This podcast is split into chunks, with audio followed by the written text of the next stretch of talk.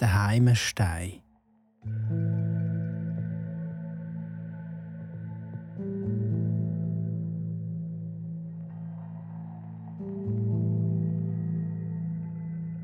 In alten Zeiten war das Tal zwischen Winterthur und Pfungen ein See- und Moorgebiet. An der Stelle, wo die Burg Wart gebaut wurde, hat es zum Beispiel ein Fährhäuschen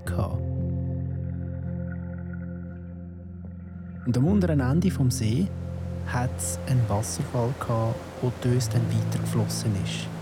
Es war ein riesiger Wasserfall am Ende dieses unheimlichen Gewässer. Von dort aus, eine Viertelstunde entfernt, nordöstlich vom See, ist die Burg Heimenstein gestanden. Die hat der Grafen Heimenstein gehört. Und ihnen hat auch fast das ganze Seegebiet gehört und das untere Töstal. Der Graf Volkmar war ein guter junger Herr und die Leute haben ihn gern Auf der Jagd ist der Volkmar aber im See vertrunken. Seine Frau hat nach seiner Leiche suchen lassen, aber ohne Erfolg.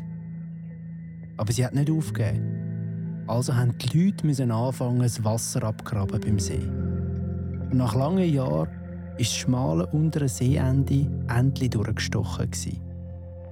Die Leiche vom Graf haben sie gefunden und die ist dann auf dem Hügel begraben worden, wo heute Killesoizach steht. Ein Denkmal erinnert an seine letzte Ruhestätte.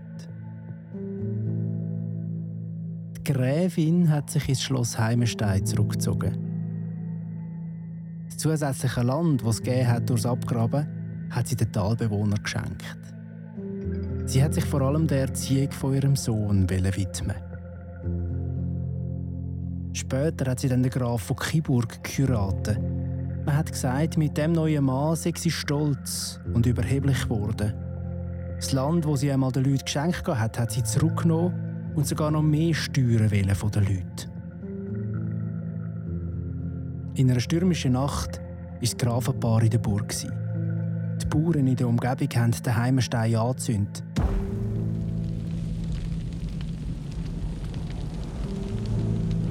Und das war das Ende der Besitzer und ihrer Burg.